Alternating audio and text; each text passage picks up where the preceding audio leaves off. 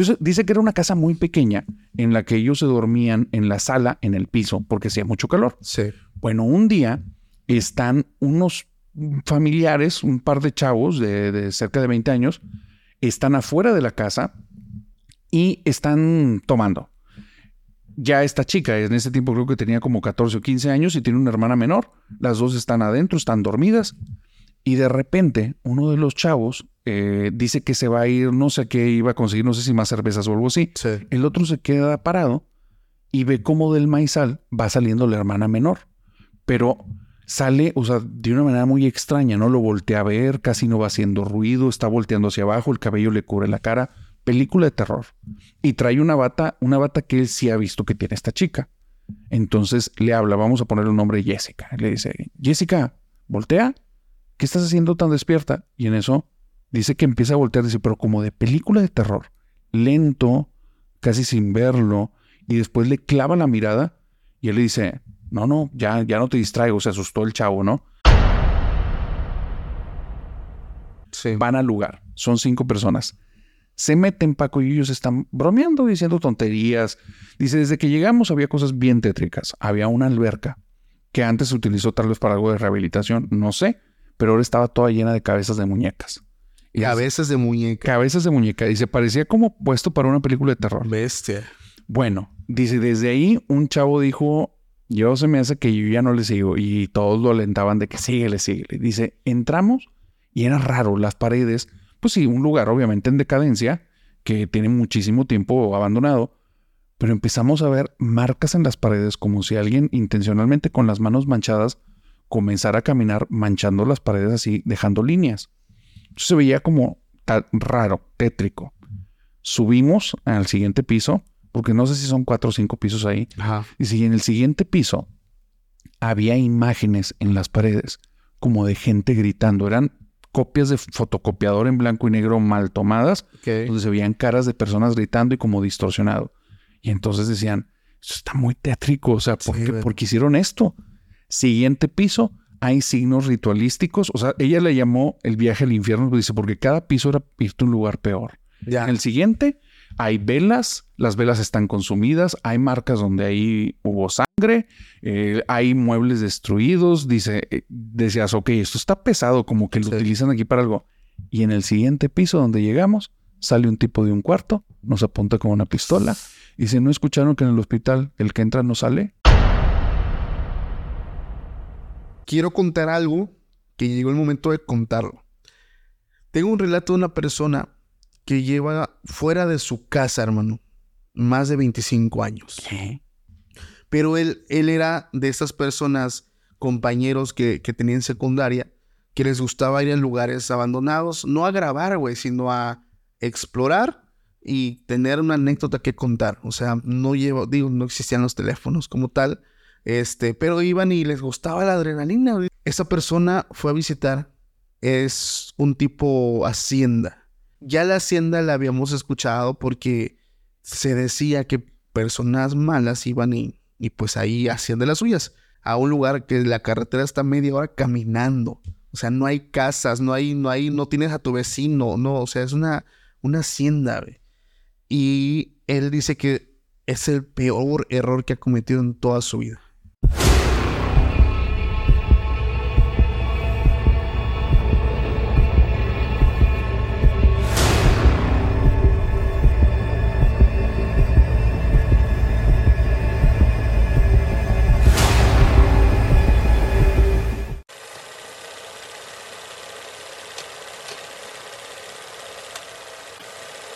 Hola, ¿qué tal amigos? Sean bienvenidos a un capítulo más de Podcast Extra Anormal. Mi nombre es Paco Arias y estoy bien contento de estar en un nuevo capítulo con todos ustedes. Hoy estoy contento porque estoy con un gran amigo, alguien que ya han visto mucho por el canal y que hasta hoy se nos hizo pues conocerlo y tener grabación en vivo con él. Narrador, ¿qué onda hermano? El buen Paco, ¿cómo estás, mi hermano? Qué gustazo verte. Oye, gracias por la invitación, brother. No, hombre, gracias a ti por aceptarla. Este, y pues bien contento, güey, de que se nos hizo ahora sí grabar en vivo como Dios manda, como la gente luego me decía, güey, graben en vivo, graben en vivo. Mames, de Monterrey a Oaxaca, o sea, Tuviste que venir a Monterrey para sacarme de mi cueva, güey. Sí, ¿eh? cabrón, sí, la neta, hasta que se me hizo sacarte de la cueva, pero oye, bien contento, cabrón. Gracias, la neta, para la flota que no creo que no te conozcan, pero pues aún así, algún despistado. ¿Quién eres? ¿A qué te dedicas? ¿Redes sociales? Claro que sí. Para la gente que no me conoce, soy el narrador del canal Hablemos de lo que no, Hablemos de lo que no existe. Es un podcast y en el que hablamos de temáticas paranormales, a algunos de fenómenos no humanos, pero vienen personas a contar sus experiencias, diferentes eventos que han vivido y bueno. Paco y yo hicimos ahí el año pasado una buena cantidad de, de videos, güey. Pues estábamos iniciando, fue una bonita experiencia, cabrón. ¿Cómo cuántos videos grabamos, güey? Pues yo, yo siento que está yendo rumbo a los 20, güey, en total. Sí, ¿ah? Sí, en- a lo largo del año pasado y este, yo se me hace que sí. Sí, grabamos un chingo de capítulos. Chingo, güey. Pero, pero todos fueron en, en videollamada, güey. Pues todo fue a distancia, güey. Todo fue a distancia. Pero, pero es que se fue agarrando la química, güey. La gente lo pedía. lo- Sí. bueno, al día de hoy lo sigue pidiendo. Y sigue pidiendo el episodio de Caballo de Troya, güey. Eh, vale. A ver, a ver, a ver, vamos a. Ah. Espérame, yo, yo quiero decir algo. Dale. ¿Neta quieren que hablemos de Caballo de Troya?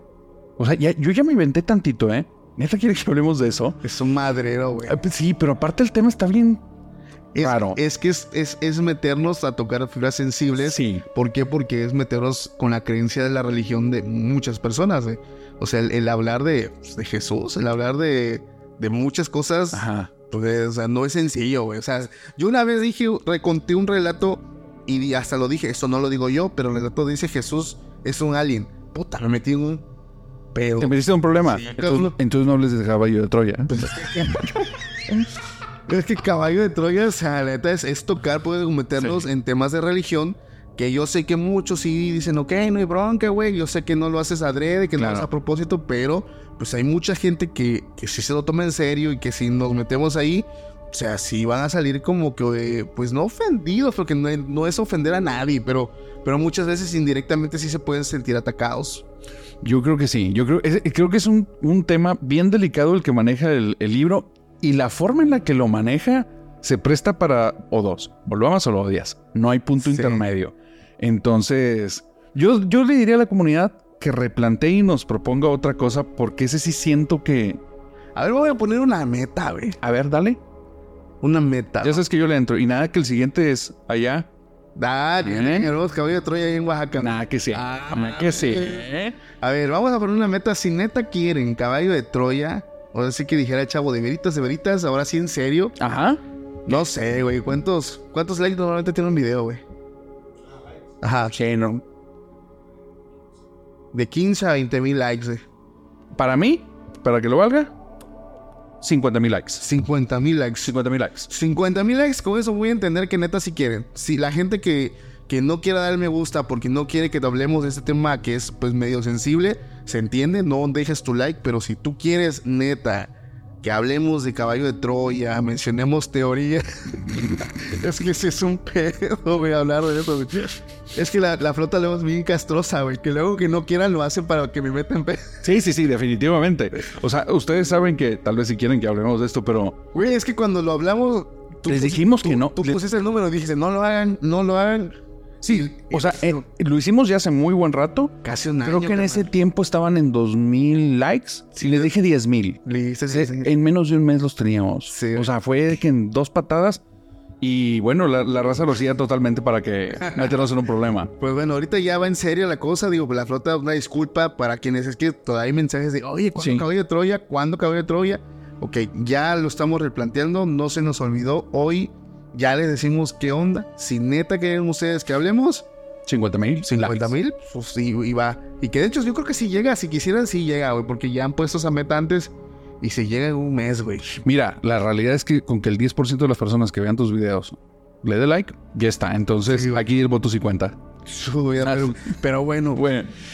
Ay, ¿qué onda, brother? Pues mira, güey, no sé por dónde empezar, no sé por qué tengo la necesidad de empezar este capítulo como si fuera un vato con el que grabo la primera vez, güey. ¿Sabe? Y te lo voy a decir, o sea, las personas yo creo que no se dan cuenta, pero el ritmo es totalmente diferente a Sí. como hemos grabado, pues desde la primera vez. Está solo con el internet que traía, que Teníamos, teníamos un desfaz como de 5 segundos, güey. Pues es que en lugar de antena tenías un plátano, güey. Pues sí, sí te va a dar problema, güey. No, es que neta es diferente porque luego el vato me hablaba y yo le respondía y ya, ah, güey, vamos como 10 segundos desfasados. Sí, sí, sí, sí. Y sí decíamos, bueno, pues producción lo tenemos que arreglar, pero eso hacía que la conversación llevara otro matiz, ¿no? Sí, sí era diferente, güey. Pero, güey, a ver, quiero A ver. preguntarte, ya, Dale. va a ser como la primera vez, güey. Hecho. A ver, tú hablas del tema paranormal, ya hemos grabado un chingo de cosas, lo hablas, lo dices, pero tú realmente, genuinamente crees en el fenómeno o eres de la flota, güey, que, que no cree nada, güey, pero pues anda hablando de esto nomás por hacer ruido, güey. Ya, ok, creo que soy como- es que soy una eh, soy una faceta, una mezcla medio, medio extraña. El yo tengo una técnica a nivel personal que es la que utilizo siempre y es que me permito las opciones. Me permito, o sea, me planteo como un no creyente absoluto en una situación y como un creyente. Y como creyente realmente me permito decir, ok, esto es una realidad y desde ahí parto. Pero como no creyente, Es un esto excelente es- ex- escéptico. me voy para ambos lados. Y- y, bueno, a nivel personal, me pasaron cosas que sí diría. Yo creo que existe el fenómeno paranormal. No sé qué sea. No sé si es espiritual, tecnológico, si esto es una. No sé, no te lo puedo explicar. Ajá, Pero sí me pasaron cosas que entran en el ámbito sobrenatural. ok. ¿Qué, qué te ha pasado, güey? Digo, si ya me lo contaste, Ya te lo he contado. Ya se, No. ya se me olvidó, güey. Ok. O sea, eh, creo que es una secuencia. Digo, no, no, no soy un niño, entonces a lo largo de muchos años, una secuencia de 10 situaciones. Primera, fui a una casa y esto te estoy hablando que ahí sí estaba muy metido en cuestión de grupos religiosos. Solo recuerdo que en un momento me dijiste que creo que ibas a ser sacerdote. Ah, es correcto. Bueno, fue, fue mucho antes de ese tiempo. Ok. Mucho antes. Yo estaba nada más metido en grupos de misiones Ajá. y un amigo me invita a Michoacán para no, no caer en detalles así demasiados porque es una historia que he contado ya muchas veces. Ok. es en esta casa hay un montón de personas, se van a hacer una fiesta en el patio, yo me quedo dentro de la casa, no hay nadie más Sí. y se escuchan pasos que pasan por mi cuarto, golpean un refrigerador, abren y cierran una puerta, entonces llega un momento que son tantas veces que, que se repite la misma secuencia que me asomo y al asomarme se ve el pasillo perfectamente, o sea, ves el pasillo completo, ¿no? Sí. y se escuchan los pasos cuando pasan enfrente de la puerta, pero no hay nadie. Entonces dije, ah, cabrón, ¿cómo que no hay nadie? ¿no? Entonces me vuelvo a mover para ver a detalle y los pasos vuelven a pasar y se van acelerando los ruidos y se hacen más fuerte hasta que llega un momento en que los pasos entran en mi habitación y no hay nada. Entonces me asusté un chingo y se están golpeando puertas y golpeando un refrigerador, así. Me asusté, yo creo como pocas veces en la vida y finalmente pues me salí. Ok. Ok, ¿qué es lo que ocurre? Lo que ocurre es que yo creo que me hicieron una broma al día siguiente, replico la broma, porque era muy bueno como ubicando sonidos y cómo los podía imitar y así. Y le pido a un amigo que se suba a un techo y camine en el techo para replicar los pasos. Entonces, la indicación para iniciar la broma eran los pasos en el techo. Ajá. Tal cual, inician los pasos en el techo, yo continúo con unos golpes que eran que sonaba como algo metálico y en eso me asomo por unas escaleras y mi amigo está abajo. Digo, "¿Te bajaste muy rápido?" Y me dice, "No, nunca me subí." No mames. Y le dije, "¿Y los pasos del techo, yo también los escuché, güey." No, no era yo, no hay nadie arriba. ¿Y tú pensabas que lo estaba replicando? Era él. Y, y sí, no era una broma. O sea, a- al día de hoy seguimos siendo amigos y le he preguntado a raíz del podcast y me dice, no, no me pasó.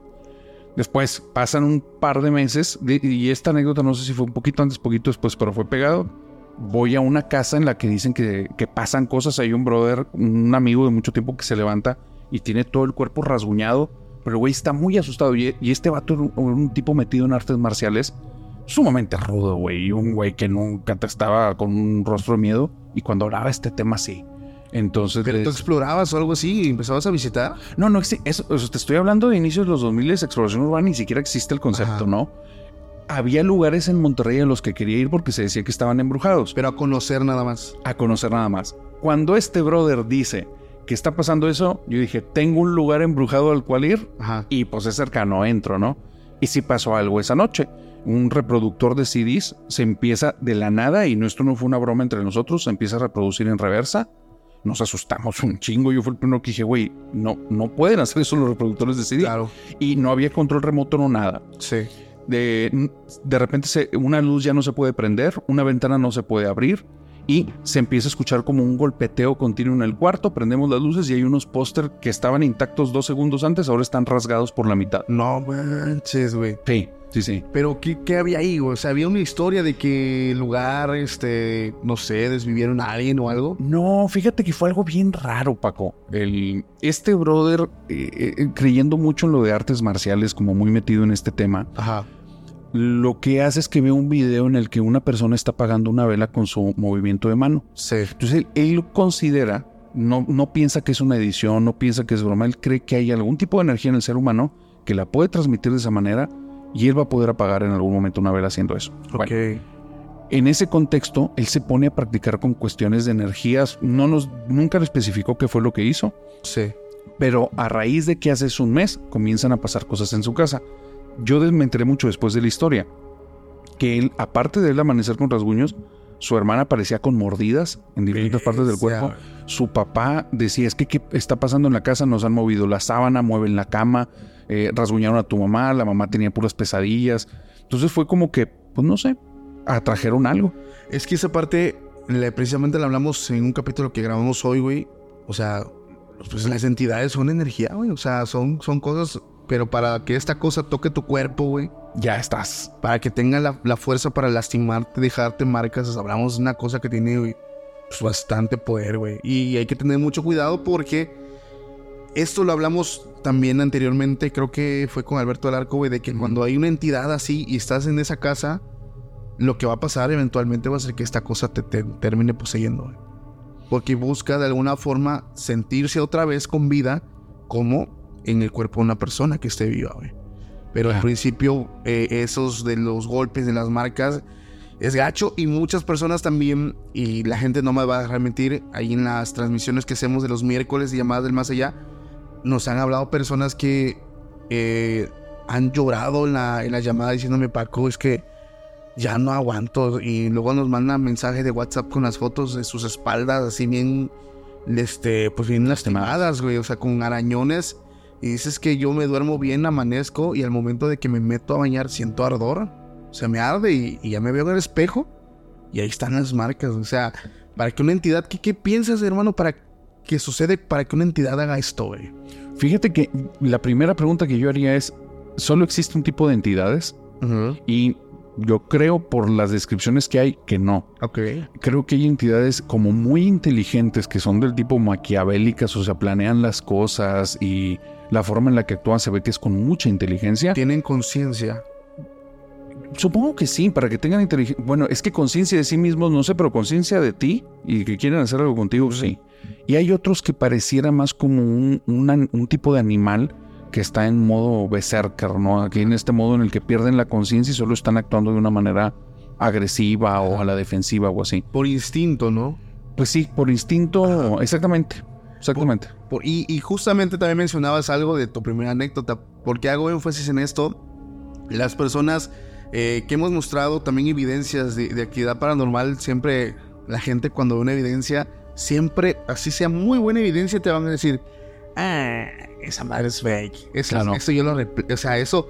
Y precisamente hablando con personas que se dedican de forma profesional a esto, es que cuando les llega una evidencia, lo primero que tienen que hacer es replicarlo. Si tú lo puedes replicar, muy probablemente no es una evidencia. Es replicable, güey. Pero la bronca es cuando no puedes replicar, güey.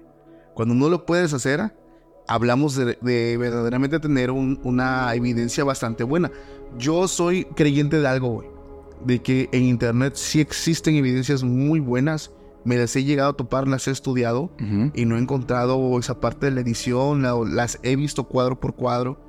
Pero mucha gente en los comentarios de esos videos ponen, ah, es mentira, es mentira, es mentira. Pues es muy fácil, es muy fácil decir, esto es falso, güey. Pero yo le he dedicado algo de tiempo en estudiar algunas evidencias y hay unas que de verdad yo estoy seguro que son reales y que están ahí en internet, en regadas en, en, en diferentes redes sociales, pero pues mucha gente no las cree, güey. Sí. Mira, yo, yo voy en esa línea totalmente como lo planteas. A mí me han mandado evidencias. Van varias que me mandan, que desde que la veo, por favor, esto es una edición de fotografía. No, a veces que me pasa antes de que te, te interrumpa. Dale, dale. Me dicen, ah, chécate esto, lo grabé en mi pueblo, lo grabé. O sea, siempre el yo lo grabé. Sí, le da un punto de credibilidad sí, más, ¿verdad? Sí, sí, sí. Yo, y yo de verdad espero un video que no he visto. Y me mandan, hay un video de la llorona que anda rondando en todo México. Que dicen que fue de Oaxaca, que fue de Michoacán, que fue de este, que fue. Y varios me han. Mira, mira, yo lo grabé y lo hago. Y es el mismo que anda por todos lados. Que es el audio de este de lamento, ¿no? Ajá, Fuerte. es aquí es un video donde se ve un pueblo, o sea, de noche, hay como una lámpara y se ve una mujer caminando llorando, pero el, el sonido es, este, ya se desmintió, el sonido es, es agregado al video, o sea, no es el video real, o sea, es una putada, güey. Pero el, yo lo grabé y yo dije, güey, o sea, no manches. Sí, sí, sí. E- Es que ese es uno, ese es uno de los filtros que te topas en este campo. y, no, y luego me dicen, oye, y, y ya, y ya vas a publicar mi video. ¿Cuándo, ¿Cuándo lo publicas? O sea, hablando de mi evidencia, yo, Por favor. no, ya no les comento nada, pero sí. E- Es que sí pasa un chorro, la gente no sabe, eh, pero nos llegan, a- lo digo igual, en Hablemos de lo que no existe, llegan un montón de, de evidencias que mandan y te digo ahí, el de la llorona. Ajá. De repente en una semana se volvió muy popular en TikTok, entonces me empezaron a llegar video tras video tras video de la llorona, pero Sí. estaba muy padre porque pues pones filtros, entonces es, es tan simple como que primero pon atención en el audio Ajá. y de repente me di cuenta que 10 videos tenían exactamente el mismo audio, diferente video, Sí. pero mismo audio. Pues ya desde ahí hizo un montaje. Entonces, listo y se acabó. No sé qué más hay en el video, pero de entrada el audio es un montaje, entonces Sí. pues credibilidad no tiene. Y en muchos del video no tiene nada, absolutamente nada. Te pasan un lugar en el que se ve una luz, te pasan un perro que va caminando, pero ya con el audio suena bien tétrico. El perro caminando con el audio ya cambia, güey. Y me lo pasaban así, es que ve, se alteró por la llorona. Ajá. Pues es un perro caminando, güey. El audio es un montaje, o sea, pero eso pasa mucho, mucho. Es que es el efecto de la música de fondo. La flota sabe que, un video normal pues, se disfruta, pero pues, le metes musiquita de fondo y ya le das sabor. a- El- el- el- ahí lo- le subiste varios niveles, ¿verdad? Y a veces, a veces pasa que, que se suben con música, otras sin música. Pero bueno, ahí la flota hay que, hay que votar porque luego este, dicen que, que les gusta más sin música. Pero bueno. Oye, canal, vamos ¿Qué a. va- digo, ya nos aventamos una plática muy chida, una intro casi de 17 minutos. Muy, muy buena, güey. Es el momento de platicar el tema que nos. Pues sí, preparamos, puedo decir. Este. Se pudiera decir, sí. Para la noche, que es este. ¿Cómo se llama? A ver, tú dilo, narrador. Pues es una combinación. Es que mira, yo tengo dudas que en el episodio que vamos a grabar para el canal, yo tengo muchas preguntas acerca de las exploraciones que has vivido, porque yo sé que Sí. tienes ya un rato con este proyecto, ¿no? Sí. Entonces es una combinación de cosas que han ocurrido en exploraciones urbanas, Ok. con un poquito de casas embrujadas que muchas veces son el lugar al que van a las exploraciones. Sí. Como que, y pues sí, yo diría que por ahí va el tema. Ok. Pues vamos a hablar de lugares embrujados. Pues aquí el narrador me va a platicar o me va a preguntar, mejor dicho, algunas experiencias que algunos de ustedes pues ya saben, ya se los he contado, pero pues lo voy a contar a detalle porque hay algunas que, no manches hermano, es que entrar al- a, exploración es otro nivel, güey. O sea, yo estaba acostumbradísimo, dijeras tú, a estar en la cueva ahí grabando sentadito con el... Pues tranquilo, güey, con la flota. Pero otra cosa es salir de tu área de confort, caminar, Y este campo. irte al campo, o sea, estar expuesto tanto a personas vivas como personas muertas, o sea, de todo, hermano. Es un, es un mundo muy interesante. Pero yo, en esta ocasión, vamos a platicar de lugares donde también me gustaría ir. Ah. Hay lugares chingones. Tú, tú bueno, vamos a empezar contigo. ¿Tú te has topado con algún lugar, alguna buena propuesta para que en algún momento, porque no lo visitemos? Aquí en Monterrey hay varios lugares que sería cuestión de revisar porque varios eran emblemáticos. Pero digamos, existía la Casa de los Tubos y ya sabemos que el día de hoy se remodeló Sí. y ya no pasa nada. Después estaba una Casa del Obispado, ya no es casa. Hay dos ciudades aquí cerquita que tienen muchas historias, pero por situaciones de seguridad, todo el año, o sea, de- desde el inicio del año yo traía la idea de ir a visitar el lugar para conocer la historia y eso, no se puede acercar a la zona. Entonces son, sí hay, yo creo que sobran historias porque en Monterrey sí hay muchos lugares, pero sería cuestión de, de revisar. Ahora, clásicos, yo creo que ya no. Ok. Por la casa de Arramberry, que era el gran clásico de aquí, que a raíz de un asesinato se escuchaban gritos, te avientan piedras, y es un cuartito de 7 metros o 15 metros por 10, o sea, es un, es un lugar chiquito, prácticamente ya sin paredes, derrumbado, No manches. pero lo compró una cadena de hamburguesas, iban a hacer una hamburguesería, entonces lo empezaron a remodelar. Fíjate que es lo que es eso con lo que nos hemos topado nosotros. eh, ir a, a lugares, por ejemplo, salimos de nuestro estado, vamos a diferentes lugares Y ya tenemos como en mente lugares muy emblemáticos y nos llevamos la, la, la, mala sorpresa de que ya está remodelado, ya lo derrumbaron. O sea, ya nos ha tocado. Hay un lugar que yo quiero visitar. Eh, no sé si ah, por aquí tengo el nombre, el Hotel Posada del Sol. Ah, claro, en Ciudad de México. Ciudad de México, güey. Tiene, fíjate que tiene muchas historias el Hotel Posada del Sol. es que esa, esa, esa construcción, no manches, güey, fue de todo. O sea, fue de todo y, pasó de todo. O sea, todo lo que tenga que ver con satanismo, sacrificios, niños, no sé si alguien, güey, pero, o sea, si no, fue lo único que faltó, güey. Es que ahí estaba mucho la historia de una niña porque desapareció un día y creo que sí la encuentran después dentro de las instalaciones. Está tremenda. Sí, ese, bueno, si quieres, ahí aterrizamos un poco en la historia para darle el contexto a la gente de dónde vamos a ir.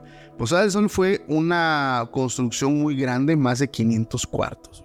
Wow. Enorme. Digo, un hotel que, que hasta eso, hermano, o sea, se hizo con la intención de que fuera un hotel y, no fue, y fue un hotel menos de un año. O sea, el lugar no funcionó como tal como hotel, se construye eh, allá por los años 40. Entonces, eh, digamos que el arquitecto, el creador y dueño de este lugar se endeuda muchísimo, pues, en hacer esta construcción que se da cuenta que creo que estaba en bancarrota, el hotel no le estaba dejando, no sé, pero el tipo entró en, como en un pequeño, digamos, eh, situación de de ansiedad, de insomnio, no dormía, o sea, los problemas económicos lo estaban atacando. Hay historias que dicen esto, a ver, esto no sé si sea real, si sea falso, que él en una noche de desesperación, pues... Se desvivió. No, no. Desvive primero a su familia. A esa, esa sí, esa parte, hoy, hoy investigando me la topé. Y después de lo que hace, él se autodesvive en uno de los cuartos de pues, este lugar. Entonces el lugar yo creo que ahí es donde es el parteaguas para que un lugar sea maldito. Ah, que hay una historia trágica. Sí, güey, derramamiento de sangre inocente, güey. Niños, familia y después él, Ahí te va. Yo, yo creo que si ocurre eso en un lugar, hay una alta probabilidad que después existan eventos, pero conozco lugares donde no cumplen eso. No, ahí te va. Justo hace unas semanas grabamos el episodio 141 y va una chica que se llama Maribel. Ajá. Y esto me cuenta que ocurría en la casa de su papá, que es una casa en medio de la nada, era un terreno tipo giratario. Y después con el tiempo ya se empezó a llenar, pero antes de eso no había nada ahí. Puro monte, dijéranlo. Puro monte tal cual. De hecho, o sea, el papá aprovecha que es puro monte y hace un sembradío de maíz, así, tal cual.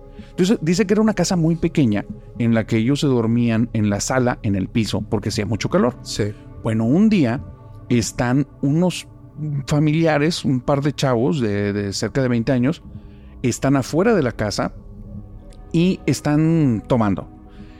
Ya esta chica, en ese tiempo creo que tenía como 14 o 15 años y tiene una hermana menor. Las dos están adentro, están dormidas. Y de repente, uno de los chavos eh, dice que se va a ir, no sé qué iba a conseguir, no sé si más cervezas o algo así. El otro se queda parado y ve cómo del maizal va saliendo la hermana menor. Pero sale, o sea, de una manera muy extraña, ¿no? Lo voltea a ver, casi no va haciendo ruido, está volteando hacia abajo, el cabello le cubre la cara. Película de terror. Y trae una bata, una bata que él sí ha visto que tiene esta chica. Entonces le habla, vamos a ponerle un nombre Jessica. Le dice, Jessica, voltea. ¿Qué estás haciendo tan despierta? Y en eso dice que empieza a voltear, dice, pero como de película de terror. Lento, casi sin verlo. Y después le clava la mirada y él le dice, no, no, ya, ya no te distraigo, se asustó el chavo, ¿no? La chava vuelve a voltear, se va caminando, se mete a la casa y este chavo se siente agitado y se siente bien incómodo. Entonces se mete a la casa, busca a la mamá de las chavas y le dice, oye, tu hija estaba en el maizal. Este, está, está muy raro. Y, me volteó a ver muy extraña y pues, vamos a ver si está bien, porque me dejó bien intranquilo. Se van a la sala que es donde están dormidas estas chicas. Y entonces la chava no se despierta, la están moviendo y no se despierta. Sí. Le quitan la sábana para descubrir los pies y ver que, pues viene el maizal, están sucios y los pies están perfectamente limpios. No hay ninguna huella en la casa, no hay nada ni ningún signo de que ella haya salido de ahí. Y la hermana cuenta que es fecha que la hermana tiene como que ciertos momentos de sonambulismo en el que pasan cosas a su alrededor pero no siempre, o sea, no necesitan que esté ella para que sigan ocurriendo en el lugar. Es como si ella hace algo y después el lugar queda con algo y empiezan a pasar cosas en el lugar. Pero está raro porque precisamente no, no hubo una situación que detonara. Está raro, güey. Está bien raro. He conocido lugares que no, no lo cumplen, pero yo también creo que si hay una historia trágica en el lugar, Sí. es una probabilidad enorme, Enorme, que haya sucesos. Pues es que es la primera vez que escucho un relato donde no sucede, güey. Y aquí yo, yo pensaría, ¿y qué pasó antes de que esa familia estuviera ahí? Eh, porque eso, ah, incluso, por ejemplo, ahí me, he topado con historias donde los terrenos son, son malditos, pero no son de estos años. Hablo de que pasó algo, te hablo de hace más de 100 años, o sea, Ya. ya quedan marcados por muchísimo tiempo. Y por ejemplo, retomando el tema del el Hotel Posada del Sol, ahí aparte de que sucede lo del tema del arquitecto y su familia, que lo de su familia lo vuelvo a repetir, no sé si sea real o es este falso. O es una de las versiones que por ahí andan. Pero lo que sí, sí se dice que sí ocurrió fue que él sí se desvive adentro, fue que ese lugar con el paso de los años se vuelve oficina y esa oficina tenía guarderías, que es ahí donde sucede lo que tú dijiste.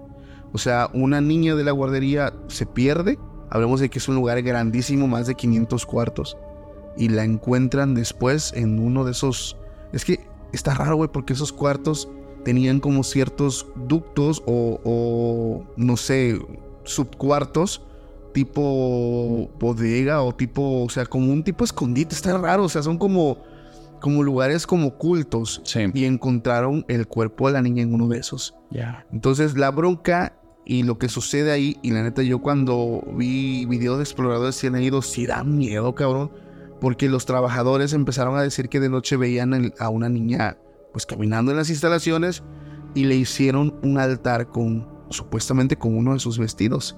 Está, está macabro eso, o sea, el- no sé si ya, vis- ya viste el altar cómo se ve. Sí, sí, sí, está súper macabro. ¿no? O sea, es un lugar al que no se te antoja acercarte para. No, y la gente que entra dice que siente la vibra pesada, que siente eh, el ambiente muy diferente, el escalofrío. Pero lo impresionante de, o sea, ojalá y la gente diga, no, pues ya es todo. No, cabrón. Ese lugar se vuelve más macabro todavía eh, cuando se... mm, ¿Cuándo fue, hermano? Cuando hay estas broncas con, con los estudiantes. No sé si ¿En recuerdan. el 68 dices tú? En el 68, precisamente. Ajá. Después ajá, Después de lo tratarlo. Después, exactamente, que habían estas broncas con, em, digamos, los movimientos estudiantiles Sí. que se llevan y capturan un caso Yotzinapa, güey, básicamente. Ok. O- Des- pero en- es más o menos en ese tiempo, cuando ocurre. O es el tal cual el caso de, de, la, de lo que ocurre en la Plaza de las Tres Culturas. Eh, es en el 68. En el 68. En ok, el sí, sí. 68 llevan a las personas. Creo que había una persona que dicen que estuvo detrás de esto, en, en un tal negro durazo. Ah, ok, ya, ya, ya. Sí fue lo- el- la situación de Estado antes de las Olimpiadas. Ajá. Sí, sí, claro. donde se llevan a las personas, eh, a estudiantes, y no puedo decir lo que le- les hicieron por, por, Sí. por temas de políticas, pero ya se imaginan qué hace un grupo cuando se captura un montón de jóvenes, se los llevan y ya no aparecen. Creo que ya saben Ajá. a qué va todo esto. La bronca es que los vecinos, e- esa, esa parte está muy interesante, los vecinos del lugar escuchaban gritos día y noche de chavos En la Posada del Sol. en la Posada del Sol, güey. Entonces, imagínate todo el lugar cómo se va cargando energía, güey. O sea, lo de la niña, lo del arquitecto, lo de su familia, lo de los estudiantes, güey. Y dijera la gente, ya terminó ahí, ya. No, cabrón. Sí. Ahí, te va. Digo, y haciendo. La gente que nos conoce y nos ha visto, Sí. tú sabes que de repente el tema se empieza a ir a diferentes lados. Güey, cuando hablamos de brujas y Saiyajin. Saiyajin, güey. ¿De de dónde sacas? Paco, nada más contigo saldría así ese tema, güey. Fíjate que justamente del 68 y de esos lugares en los que han ocurrido cosas, que es parte de como de esta, no sé, del atractivo de la exploración urbana, hubo una persona que una vez que mencionamos en el canal lo del 68, él dice, yo trabajé en una bodega que fue donde estuvieron los soldados. No manches. Ajá. Y digo, no podemos dar detalles porque para la gente que es de otro país es un suceso histórico que lo pueden buscar como Plaza de las Tres Culturas, 1968, tragedia en México, y vas a toparte miles de historias. Sí. Pero ya, ya con eso puedes entender por dónde va. Pero este señor dice, era una bodega, era una bodega enorme. Y empieza a ver cosas que me asustan. Hay sonidos que no tienen sentido. Suenan cuerdas que, s- que están como retorciéndose, suena como si estuvieran rechinando con el metal. Sí. Y pues no hace sentido porque no hay cuerdas. claro. O sea, entonces el- lugar estaba vacío. De repente teníamos como cargas que iban y dejaban ahí, dice, estos andamios, madera, etcétera. Y empezaban a escuchar como gruñidos, quejidos, lamentos, gritos. Y yo me ponía como velador en ese tiempo y me metí, daba la vuelta y nada. Con el tiempo, yo me empecé a quedar afuera del lugar. Sí. Se sentía feo. Y entonces en la platiquita que tuve con él le dije, ¿y luego qué pasó? Dice, pues pregunté si alguien conocía qué había pasado. Y dijeron, ¿te acuerdas del 68? Aquí era donde trajeron los soldados a, a los muchachos. No manches. Entonces pareciera que son los sonidos que quedaron atrapados de ese Sí. suceso trágico. Y es que eso que dices, nos, ¿quién nos los dijo, Jaciel? De cuando los, los ruidos se quedan. Ah, este chavo, este. eh, que trabajó en el hospital. Que hay ruidos que rebotan. O sea, el sonido se, queda rebotando hasta donde hay una salida y se va. Y escuchas el grito. Que, que fíjate, a nivel... eh, Que es lo que te decía al principio, sucesos paranormales. Sí. No, tengo, no los puedo explicar, porque físicamente eso no pasa. Sí. O sea, le estuve preguntando yo a gente que está en ese tema y me dice, no funciona así el sonido. No o sea, el sonido no se guarda. Pero aquí en Monterrey, ah, bueno, ese sería un lugar que pudiéramos ir, pero no sé exactamente dónde está. ¿Dónde saber? Ahí te va. ¿Qué pasó ahí? Es en García. Ajá. Hay una escuela en la que en cierto horario, ciertos días, suena un piano. Desde hace 40 años. 40 años un piano. 40 años. ¿Y el piano existe? No. No. Era el dueño, antes era una hacienda ahí. Ajá. El dueño tenía un piano, tocaba la misma melodía y desde hace 40 años se repite. Ya es la casa donde se tocaba no existe, actualmente es una escuela, no hay pianos en la zona y siempre viene del mismo punto. No, manches. es- Eso ya no tiene lógica, No güey. tiene sentido, no se guarda porque es un lugar abierto. No, eso ya no. O sea, hay cosas que todavía tú puedes tratar de buscar el lado lógico, decir, güey, pues es que si hay un piano, pues se cae algo, se presiona. O sea, pero desde que me dices no hay un piano, es un lugar abierto. No, ¿Dónde? Ajá. No, no, no. Lo que pasa en ese caso, por ejemplo, en Posada del Sol, y perdón que lo retome, es que es un lugar que sí necesito ir, pero es muy peligroso porque muchas personas que han ido, incluso he conocido personas que entran y, y han terminado en demanda, o sea, ¿Por qué? sí, porque es un lugar donde está prohibido la entrada. Ah, ok. O sea, este lugar pasa y se convierte en un centro ceremonial de sectas. No. Está, está interesante porque aquí va una parte que, que esa me la contó el Capi, que le mando un saludo de Mystery World. Que él va, fue creo que dos veces y entra a un lugar que se le llama la Capilla de los Sacrificios, que es donde se reunían, o sea, están, está chido el lugar en el sentido de que hay como estos tronos donde llegaban estos líderes de, de, de esta, eh, no sé si son masones, no sé si qué secta era, pero ellos se sentaban así tipo un trono y en medio estaba como que una estrella de cinco picos donde se hacían estos sacrificios. Lo interesante y lo que me dice el Capi cuando él va es que él no vio algo muy importante.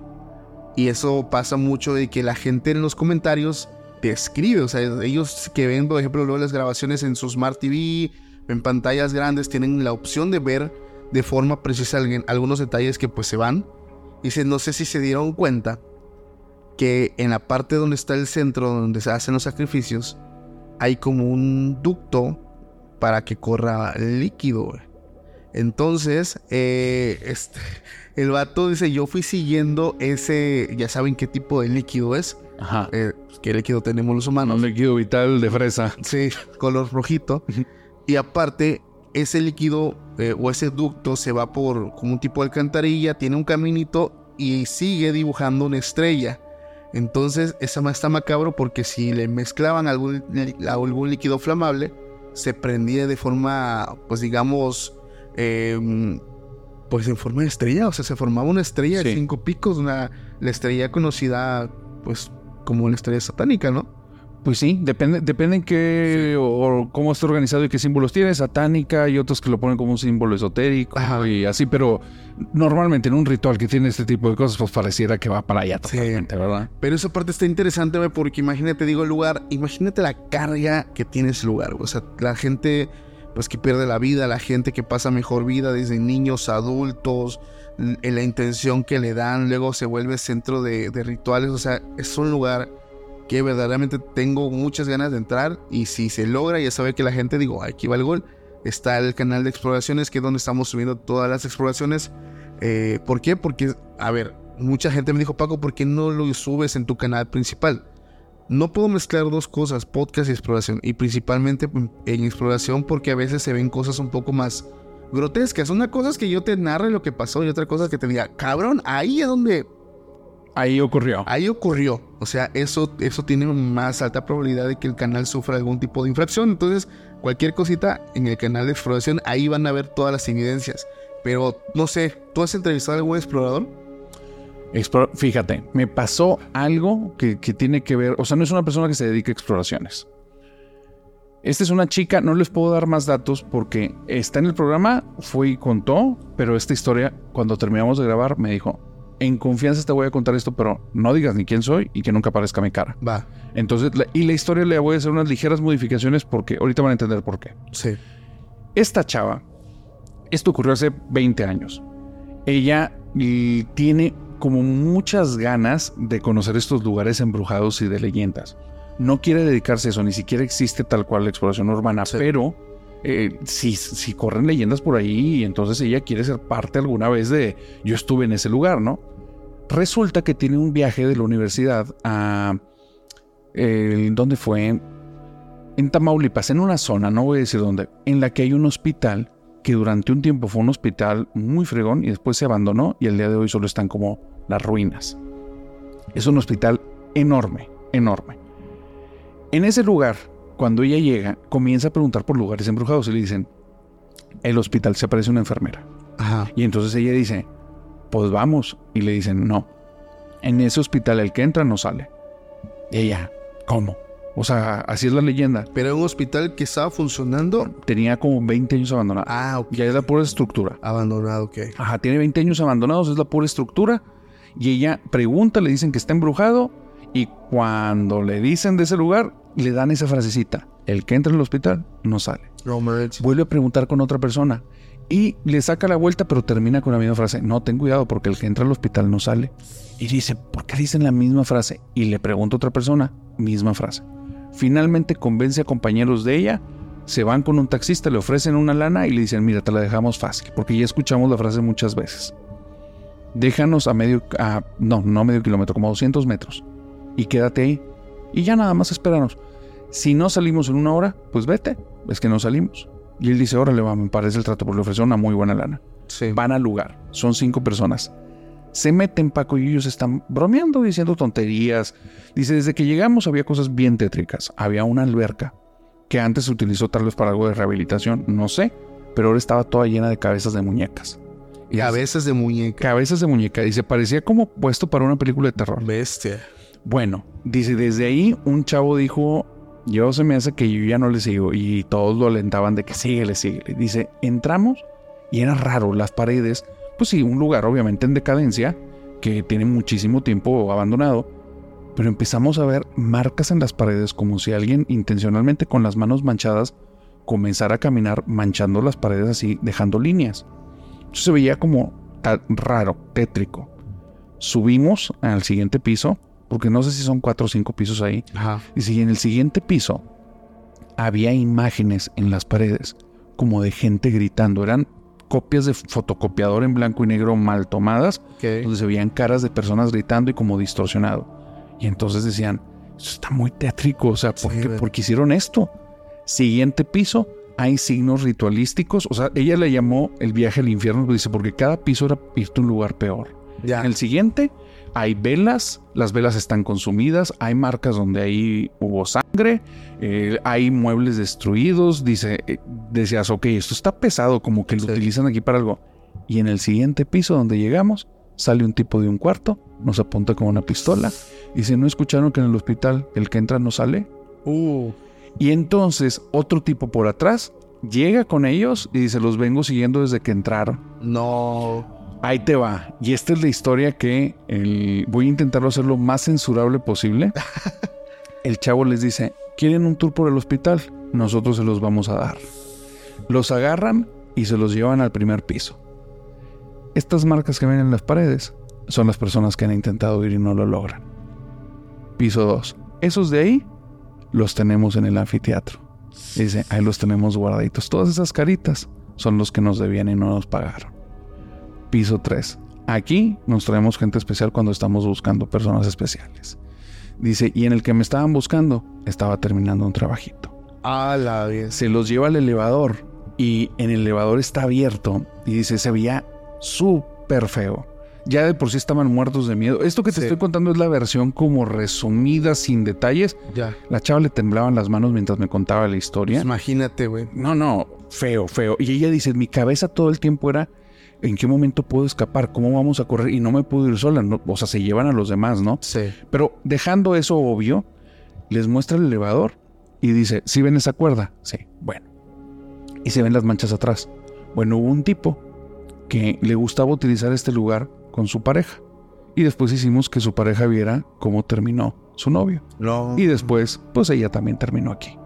Dice, y al final les vamos a enseñar dónde dejamos a todos estos muchachos. Dice, entonces al final se los llevan al anfiteatro y ven donde el piso está todo lleno como de, obvio, ¿no? Tumbas. Sí.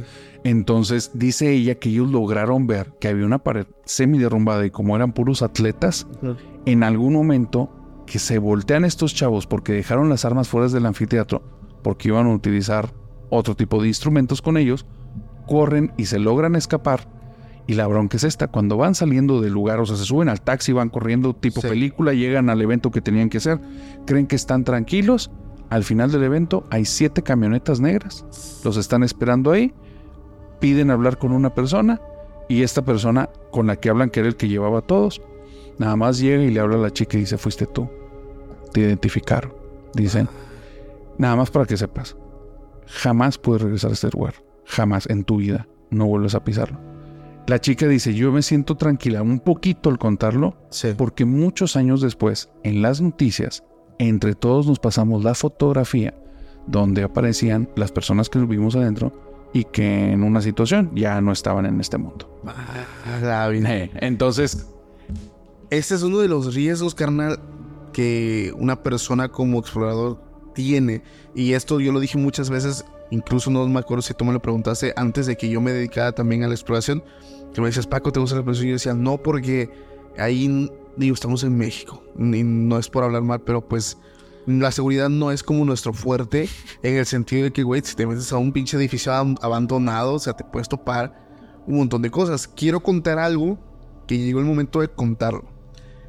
Tengo un relato de una persona que lleva fuera de su casa, hermano, más de 25 años. Fuera. Ya tiene comunicación con su familia, ya tiene comunicación con todos, ya todos saben que está vivo.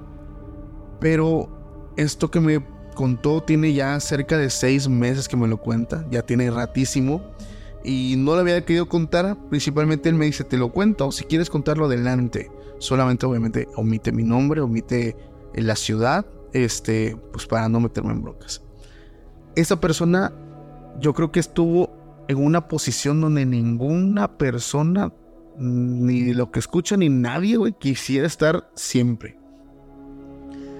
Él solo puedo decir que vivió una parte del sur del país. Esto fue hace, hace 25 años. ya. El tema de grabarse explorando no, pues no estaba, o sea, este, no sé cómo llamarle, este formato. Pero él, él era de esas personas, compañeros que, que tenía en secundaria, que les gustaba ir a lugares abandonados, no a grabar, güey, sino a explorar y tener una anécdota que contar. O sea, no llevo, digo, no existían los teléfonos como tal, este, pero iban y les gustaba la adrenalina. Dicen, siempre nos encontrábamos, este, pues a borrachitos, nos encontrábamos, pues cosas bien chuscas, ¿no? O muchos grafitis y las brujerías, pues siempre estaban. Pero a este cabrón le, le tocó vivir algo que, ay, güey, fuertísimo. Digo, 25 años fuera de su casa y no quiere regresar. No sé si, digo, no he hablado con él desde hace un buen rato, no sé si ya regresó, pero eh, te voy a contar.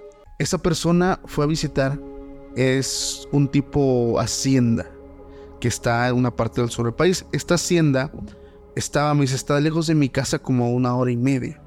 Pero para llegar a la hacienda tienes que agarrar un camión que está a una hora y es media hora caminando un monte hacia adentro. O sea, te desvías de la carretera ahí como un plantío de, no sé, un sembradío de, de, maíz. Y entre el sembradío hay un caminito. Y ahí te vas, dice.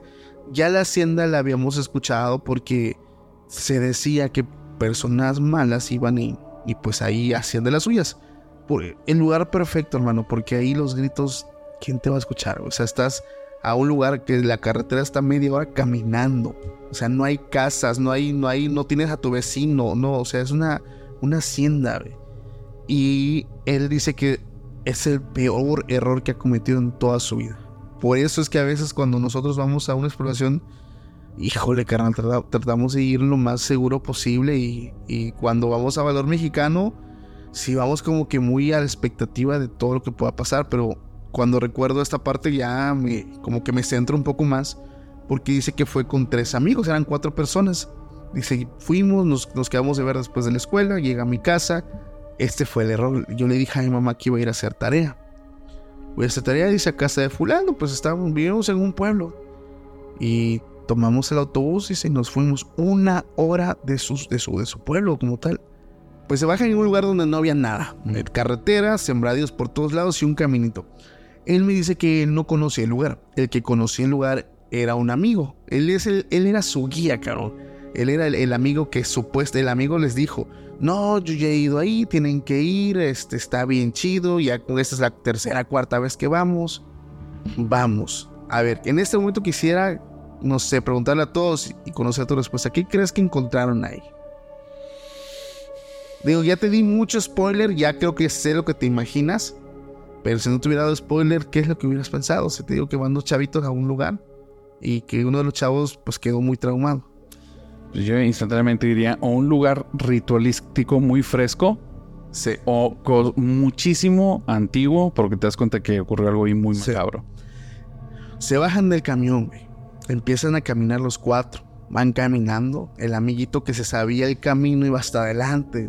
Va todo diciendo, no, pues yo aquí camino yo vine de noche, o sea, el vato bien seguro de que, pues ya, o sea, todos sabían que él era el, sabio, ¿no? El que, el que conocía bien el lugar. Y llegan a la hacienda y sí, la neta es que es el lugar, o sea, así como que la foto imaginaria es la portada perfecta de una película de terror, o sea, muy chingón, güey, o sea, la parte enfrente de la hacienda, la, la puerta, la construcción muy antigua, o sea, la neta tenía todo, cabrón, todo, todo para para esa parte de, película de terror. Y, y si entramos a la, a, la, primera parte de la casa, sí, cabrón, dice, todo estaba bien chido, güey. O sea, la neta, todo bien polvoso, había animales muertos, o sea, el vato estaban, todos estaban disfrutando su exploración, güey. Ok. Pero hubo un momento donde se dieron cuenta que el amigo realmente nunca había estado ahí, güey. Porque empiezan a caminar y se entran como una parte. Es que esta casa tenía cuartos sobre cuartos, era una hacienda muy grande. Y hubo un momento donde sienten que se pierden, que entraron a un cuarto. Y se dieron cuenta que ese amigo estaba un poco nervioso. O sea, de que, güey, ya se va a oscurecer, ya vámonos. Y el vato ya tenía rato intentando sacarlos y, y, no podían. O sea, es donde se dan cuenta que realmente él todo el tiempo les mintió. O sea, él quería conocer, pero nunca había ido a ese lugar. En un momento intentan salir no por una puerta, sino por una ventana. Estaban ya cerca de una ventana que daba hacia el exterior y dice, pues no hay bronca, rompemos la ventana, es un lugar viejo, nos vamos, caminamos y nos vamos porque ya se va a hacer de noche. En ese momento, cuando ellos estaban a punto de romper el vidrio con una piedra, escuchan un grito bien gacho de una persona que venía de no más de 20 metros donde él estaba, en otro cuarto. Empezaron a gritar, a escuchar, perdón, los gritos de este varón que gritaba, pero un dolor de, pero un grito de dolor, de mucho sufrimiento. Y precisamente después de que escuchan el grito, uno de ellos rompe la ventana, produciendo un ruido. En ese momento escuchan que hombres gritan, ¿quién está ahí? Y en ese momento ellos intentan salir por la ventana. El que sale primero es esta persona que me cuenta. Y llegan dos hombres. ¿Y sabes qué hicieron? Capturaron a sus amigos. No. Logró nada más salir él, porque él era uno de, de los chavos más altos. La ventana estaba un poco alta, ya estaba rota. Pero fue muy rápido el momento donde llegan esas personas. Él me dice es que parecía que, o sea, que esto era como un tipo ilusión. O sea, el sonido nunca pensamos qué estaba pasando. Él ahorita ya me, ya me, ya me supo si estaban, estaban desviviendo a alguien en un lugar donde ocupaban para ir a eliminar gente. Él logra salir de la casa Pero lo más aterrador, y dice, es, es mi castigo o, mi tortura de todas las noches. Te voy a poner un nombre, vamos a ponerle a Rubén, él se llama Rubén. Él sale de la casa y empieza a correr, pero sus amigos ya no salen. Y sus últimos recuerdos de sus amigos es Rubén, Rubén, ayúdanos Rubén. Dice, yo en ese momento no supe qué hacer. O sea, yo, yo hoy, fíjate que dicho, yo me hubiera quedado a morir con ellos. Pero mi miedo me llevó a, a un nivel de cobardía y yo solamente corrí. Corrí, corrí, corrí, pasé por las milpas, me espiné, me caí dos veces en el lodo, o sea, pero yo no dejaba de correr y escuchaba los gritos todavía de mis amigos, Rubén, Rubén, Rubén. Tres amigos se quedaron ahí. En ese momento, él ya no llegó a su casa ya no llegó, buscó la forma de ir con familiares y mudarse del lugar. Estuvo desaparecido cerca de seis meses hasta que logró contactar a su familia y les contó todo. Pero él, más allá de buscarlos para que le dijeran él cómo está, es encontraron a mis amigos. Nunca los volvieron a ver. Ya nadie los volvió a ver. Nadie los volvió a ver. Y me dice, Paco, ya pasaron 25 años que pasó eso y tengo mucho miedo de regresar a mi pueblo. Yo sé que las personas que hicieron eso ya están muertas, pero es como un trauma que se genera en su cerebro, en su mente, de regresar a su pueblo, es revivir, porque dice es que yo soñé con sus voces muchas veces. Incluso tenía sueños donde ellos me visitaban, me decían, ¿por qué nos abandonaste? ¿Por qué te fuiste? O sea, tú debiste quedarte con nosotros, éramos amigos, éramos un apoyo, una fortaleza todos. O sea, si nos pasaba uno, nos pasaba a todos y tú te fuiste. Y lo peor es que él dice es que yo me fui, pero fue como mi respuesta predeterminada de mi cuerpo. O sea, mi cuerpo solamente sabía que tenía que correr. A pesar de que mis amigos, yo los tenía que ayudar. Es que él tenía que salir y jalar a uno por uno para que salieran. O sea, la ventana estaba alta. Sí. Y él, por ser el más alto, dice, pues yo salí bien. La que es que cuando escuché que ya estaban muy cerca estos hombres, Huyó. yo huí y ya no saqué a nadie. Dije, no, es que está horrible esa historia, qué fuerte. Y es que precisamente es uno de los riesgos, güey, que, que uno se puede topar en la exploración urbana. O sea, eh, son lugares, digo, ya hemos ido, ya, ya verdaderamente, y la gente no, no puede dejar mentir, ahí está en la grabación de la última, de la última exploración. Ya vimos un, un lugar en Querétaro donde había un pentagrama, ya, o sea, es un lugar de ritual, o sea, un lugar donde encontramos hasta prendas, encontramos huesos, güey. O sea, ya ha ido gente a desvivir gente ahí, güey. Entonces, la suerte de esto es llegar cuando no hay nadie. La bronca es que cuando llegas y, pasa el caso de Rubén, o sea, llegar, entrar a un cuarto y ver que están unos güeyes con armas largas, güey, ahí. ¿Qué haces, cabrón? O sea, realmente es un riesgo muy fuerte y irte a meter a lugares así, güey. Y, y pasar lo que pasó Rubén, digo, él, afortunado, desafortunadamente, no sé qué haya sido más duro para él, si vivir o haber ahí, pero, pero vivir con un trauma, cabrón, de, de escuchar a tus amigos gritar tu nombre porque no los pudiste ayudar por salvar tu pellejo, es una cosa tremenda. No, pues tal cual es un trauma que no es dificilísimo que lo vayas a dejar. Hay algo que le llaman la, culpa del sobreviviente y parece que va mucho por ahí, ¿eh? Eso, le acaba de dar, yo, yo nunca lo había escuchado, pero ya sé por dónde va la culpa del sobreviviente, del hecho de, yo le dije, te sientes, es que yo había momentos donde él lloraba y, mi ser me decía es que yo debía haber muerto con ellos. O sea, yo me tuve que haber quedado con ellos a sufrir porque éramos un grupo, ahí éramos amigos y porque no se caí. O sea, yo no saqué a nadie. Él se fue, güey. Qué fuerte. Está muy fuerte esa historia. De hecho, fíjate, hablando de culpa y de lugares a los que se explora, e, e, esta es una persona que está en una situación como bien extraña. Sí. Lo conocí también hace un par de semanas, le mando saludos al buen Pacheco. Ahí grabamos el episodio 140, pero está muy raro porque yo no sabía que me iba a hablar de esto. Ok.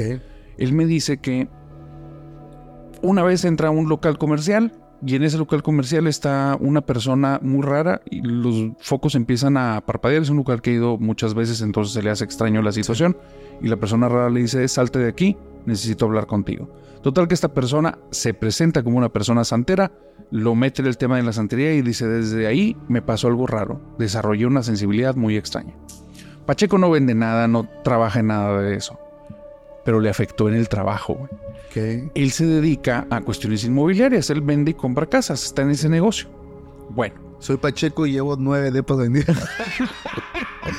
no, pero, güey. Que quede claro quién hizo lo de los Saiyajin, ¿eh? Perdón, güey. Pero no, tenía que salir. Tenía que salir, güey. Saludos a Sámano. Fíjate que está bien raro. O sea, con, con estos depas que él mueve las casas, toda esa cuestión, dice, me empezó a pasar que en casas en las que iba, oye, aquí hay algo. Aquí hay algo. Y dice, entonces al principio yo decía, pues no te hagas ideas, eres tú y la madre. Hasta que en una me pasó algo bien fuerte. Llego a la casa, tomo fotografías y yo siento que hay algo en la casa. Siento que en el segundo piso hay una presencia. Sí. Eso no me va a impedir a mi trabajo. Yo soy una persona profesional, así es que me muevo, voy al segundo piso, tomo las fotografías que debo de tomar y siento donde algo pasa detrás de mí, donde algo me está viendo y lo noto ya. O sea, y es algo real, solo no lo veo, Sí. pero está ahí. Bueno, no me hago más ideas, termino mi trabajo, dejo la casa, me voy. Con el tiempo yo ya había aprendido que con este tipo de casas es bien simple. Hay personas con las que estas entidades reaccionan y hay personas con las que estas entidades no reaccionan. Entonces, con los que reaccionan nunca compran la casa, con los que no reaccionan se quedan y parece que pueden convivir muy bien. Dice, hay una persona que llega a los dos, tres días que hago las fotografías, hacemos la publicación del lugar y todo. Y antes de entrar al lugar, se me queda viendo y me dice, Señor, usted vino con su hijo. Y entonces se le queda viendo Pacheco y le dice, no, no tengo nada que hacer en este lugar. Y le dice, ¿por qué? Dice, no, no, no, no queremos entrar ni yo ni mi esposa, estamos bien. Y dice, pero pues explíqueme, no, no entiendo, pues habíamos quedado en venir y ya me di el tiempo, ¿qué sucede? En el segundo piso hay un niño que se está asomando. Usted vino con su hijo y en esta casa hay cosas. Tenga cuidado. Dice, bueno, a partir de ese señor, veía niños, escuchaban pasos de niños, escuchaban cosas así, hasta que hubo una pareja que cuando llegó y revisó, nunca pasó nada, ya llevan dos años ahí y perfectamente bien. Pero dice, desde que me pasó esto de la santería, desarrollé eso y ya me ha pasado en muchos lugares que hay cosas en las casas. Entonces, es- digamos que es un explorador sin serlo. Sí. Oye, es que esta parte de cuando te metes a un grupo religioso, independientemente de, de cuál, pero si es santería, que es yoruba, palo, o- En el caso de él, entiendo que era lo que él aprendió un poco fue santería, santería. Ok. Sí. Eh, yoruba. Yoruba. Básicamente te inicias. l- La finalidad de Yoruba es que tú te vuelvas santero. O sea, básicamente que. Lo, lo de los tatas que les llaman y todo eso. Tatenga, eh, no, eso es el palo. Bueno, Sí, básicamente. es- Babalao, perdóname, Ah, Babalao. Babalao, precisamente. Que te, que te vuelvas santero. Entonces, básicamente, para, para en ese proceso, vas trabajando también tu área espiritual, vas trabajando con. Ahí es con tus santos. Con tus santos no es Santa Muerte. No, la Yoruba no es Santa Muerte, no es San Judas Tadeo. Son sus santos de ellos. eh, para poder hacer encomiendas, protecciones, eh, maldiciones, ataques, o sea, lo que sea, lo que tenga que ver con todo el tema espiritual pero eventualmente vas desarrollando tu tercer ojo, vas, vas siendo más sensible a todas estas cuestiones. Nosotros hablamos con un maestro vudú, cabrón, y está, manches, güey, son otro nivel estos güeyes, güey. ¿Sabes qué me dijo uno? ¿Qué te dijo? Fíjate, y eso digo sin el afán de desprestigiar a ningún brujo, porque hemos, nosotros grabado con muchos brujos. Yo le dije, ¿cuál es la brujería, cabrón? Más cabrona, te han llegado clientes con brujería de magia negra. Ah, se las quito facilito. Es más, dice, los brujos vienen, los brujos de magia negra, santa muerte y, satánicos. Me dicen, ten, güey, te traje una comida. Yo sé que esa madre viene infectada, güey. Agarro la comida así, el plato, y me lo empiezo a comer. Delante, y los miro a los ojos cuando me lo estoy comiendo, demostrándole mi poder, güey. Y sí, a las horas se me inflama la panza como un sapo. Pero yo con mis muertos trabajo y eso me lo saco de volada. Yo les demuestro que su poder contra el mío no. Y dije, entonces, ¿quiénes son los cabrones? O sea, ¿quiénes son los...? Dice, lo más fuerte que me toca es cuando me enfrento a otro maestro vudú. O sea, que trabaje el vudú o el palo realmente de- del origen de África. O sea, ahí es donde sí, nos, nos topamos dos fuerzas muy fuertes. Pero nada, de esos brujos me como yo la brujería y se las vomito en su cara. O sea, ya... Ah, sí. Y así, cabrón, o sea, así, digamos, y ahí está Jacil que también lo escuchó. De, dije, o sea, es que, güey, o sea, entonces hablamos de que es un nivel, sí, sí, o sea, el, el nivel de brujería de África, la nativa, la, la real, es otra onda, o sea, Eh, es, Entonces tú la pondrías en la brujería como que la, la top, el vudú. El vudú y palo. es que me dijo que el vudú, o sea, ahí te va, me dijo que el vudú es muy contaminante. El vudú es como un virus. Si te hacen a ti un trabajo, fíjate, dices, es, es, no sé si lo bueno o lo malo del vudú. Si a ti te hacen un trabajo de brujería vudú, y por ejemplo tú traes esas prendas, vas con un brujo para que te lo quite y le va a costar mucho trabajo. Vas con otro, le va a costar mucho. Hasta que no encuentres a un maestro vudú, te lo, te lo sacan. Pero tú no sabes que el vudú contamina. Tú vas, te vuelves a poner tu misma ropa, vuelves a caer. Tu familia toca tu ropa, agarra maldición. Es un virus. Y, y eso me lo dijo él. El vudú es un virus. Es una cosa letal. O sea, el, el verdadero, ¿no? O sea, no, no, no las, las personas que dicen, ah, pues yo trabajo. No, o sea, los verdaderos maestros vudú africanos son maldiciones, cabrón, que quien toque, quien te toque, y así te lo quiten y vuelvas otra vez, es un, es un virus. Te vuelves otra vez a infestar y infestas a toda tu casa. O sea, es una maldición para toda tu casa. Eso es, Qué. Sí, güey, y eso me lo dijo él, güey. Está cabroncísimo, pero pues. Pero pues ahí la gente sabe qué hace. O sea, la neta, yo no me meto en esas broncas, yo nomás entrevisto, güey. Y Es parte de dar a conocer este mundo que son cosas que existen en él, ¿no? Sí, exactamente. Son cosas que existen, la gente ya sabe que existen. Pero bueno, carnal, me la pasé chingón, güey. Pinche plática que nos aventamos ya de una hora, güey. La neta, qué, qué chida colaboración que ya tenía yo ganas de tenerla desde hace un buen rato, güey. En, en persona, eh, muchas gracias, hermano. Ah, es que es diferente, güey. Es diferente grabar en persona que grabar en videollamada. Pues cómo no, digo, la pantalla, güey, como que quita mucho de esta magia y Sí. estar aquí en persona se, se vuelve padre. Aparte, buenas anécdotas, güey. Sí, hay que diga a la flota qué tal, qué le pareció esta colaboración, si es igual así o es igualito a lo mejor en, que, en, que en videollamada o si hay una diferencia muy marcada. Ahí déjenlo en los comentarios y yo creo que nos lanzamos al canal de Hablemos de lo que no existe porque viene la parte 2 de exploraciones. Váyanse, hablemos de lo que no existe, les va a gustar porque yo tengo muchas preguntas que Paco me tiene que responder. va, va, va. Carnal, vámonos para allá porque Vámonos. se pone bueno esto. Bye. Gracias.